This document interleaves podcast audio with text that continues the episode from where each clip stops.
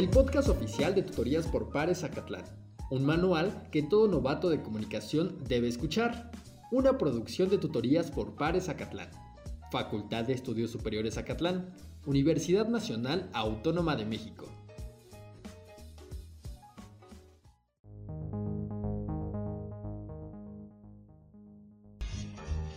Hola, qué bueno que estás una vez más con nosotros. Pásele a lo barrido y bienvenidos a un nuevo episodio de nuestro manual de supervivencia universitaria. Estamos felices de tenerte aquí una semana más. En esta ocasión les traemos un tema súper útil y práctico que les va a ayudar a mejorar sus horas de estudio.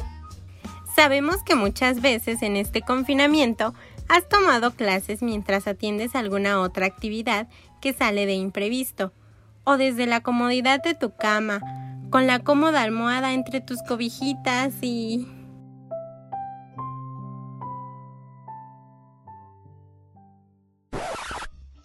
Angie, espérate, no te duermas.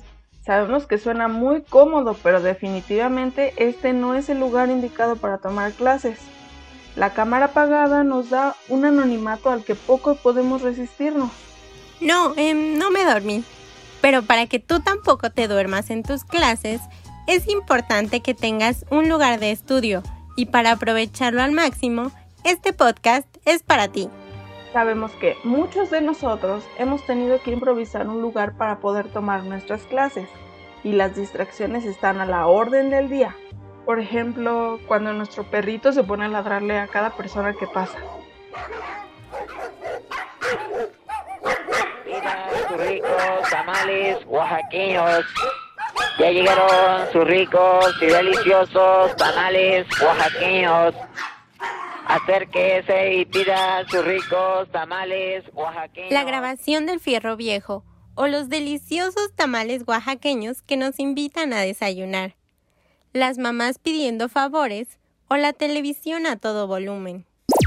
Muchas veces improvisamos un escritorio sobre la mesa del comedor pero la dinámica familiar nos puede sacar de nuestro estado de máxima concentración. Ya está la comida, recoge las cosas de la mesa.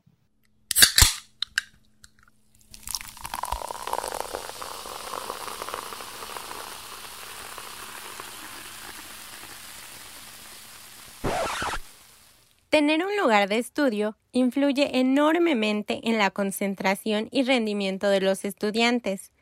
Un lugar especialmente designado para este fin puede disminuir considerablemente la fatiga y motivarnos mucho más a seguir con nuestras actividades académicas. El lugar de estudio debe ser un sitio donde exista tranquilidad y ausencia de ruidos. No tener nada a la vista que nos pueda llevar a la desconcentración o la distracción.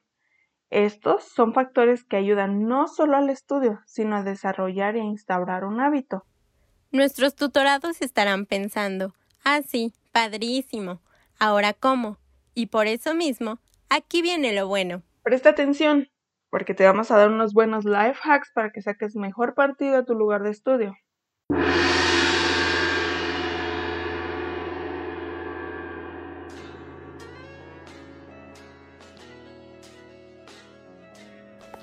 Primero, las características del espacio. El lugar ideal deberá ser siempre fijo. Es mucho más fácil instaurar un hábito si permanecemos en el mismo ambiente. Esto nos reducirá el tiempo de adaptación al lugar designado, lo cual nos permite enfocarnos más fácilmente en las actividades a realizar. Procura que sea un espacio individual, que no tengas que compartir con otras personas.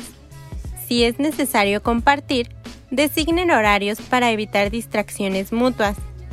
En casos donde no podemos evitar compartir el espacio, evitemos sentarnos cara a cara con nuestro compañero. Orden en tu desorden. La limpieza y el orden son condiciones básicas, ya que el desorden combinado con el ruido y la suciedad producen estrés. Esto implica mantener tanto el lugar como el material de estudio bien clasificado, evitando mezclar diferentes materias al mismo tiempo que todo sea perfectamente localizable la siguiente vez que lo ocupes. Como tip adicional, prepara todo lo que necesitarás antes de iniciar tu actividad.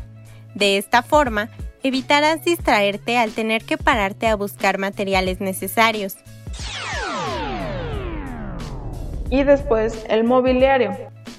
Necesitas una mesa grande, con espacio suficiente para poder colocar todo tu material de trabajo y no entorpecer el paso de tu mano entre las distintas áreas de esta. Y una silla, lo suficientemente cómoda para trabajar, pero no tanto como para caer en la relajación profunda. Los músculos tensos ayudan a elevar tu concentración. La altura ideal de la silla debe ser proporcional al de tu mesa. Es muy recomendable tener estantes donde puedas colocar tus libros, cuadernos, materiales de consulta y que estén a la vista y con fácil acceso en caso de ser necesario utilizarlos. Y por último, el ambiente. La habitación debe estar perfectamente iluminada, de preferencia con luz natural. Nadie se concentra en estudiar con una luz de escena romántica.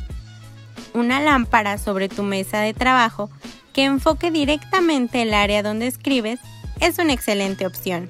La ventilación es un punto importante ya que permite una correcta oxigenación de nuestro cerebro, evitando la fatiga, somnolencia y dispersión. Deja que corra una fresca corriente de aire que te hará sentir más cómodo. Frío o calor. Un equilibrio entre estas dos creará un ambiente ideal para ti. Demasiado calor podría causar sueño y demasiado frío dificultad para concentrarte.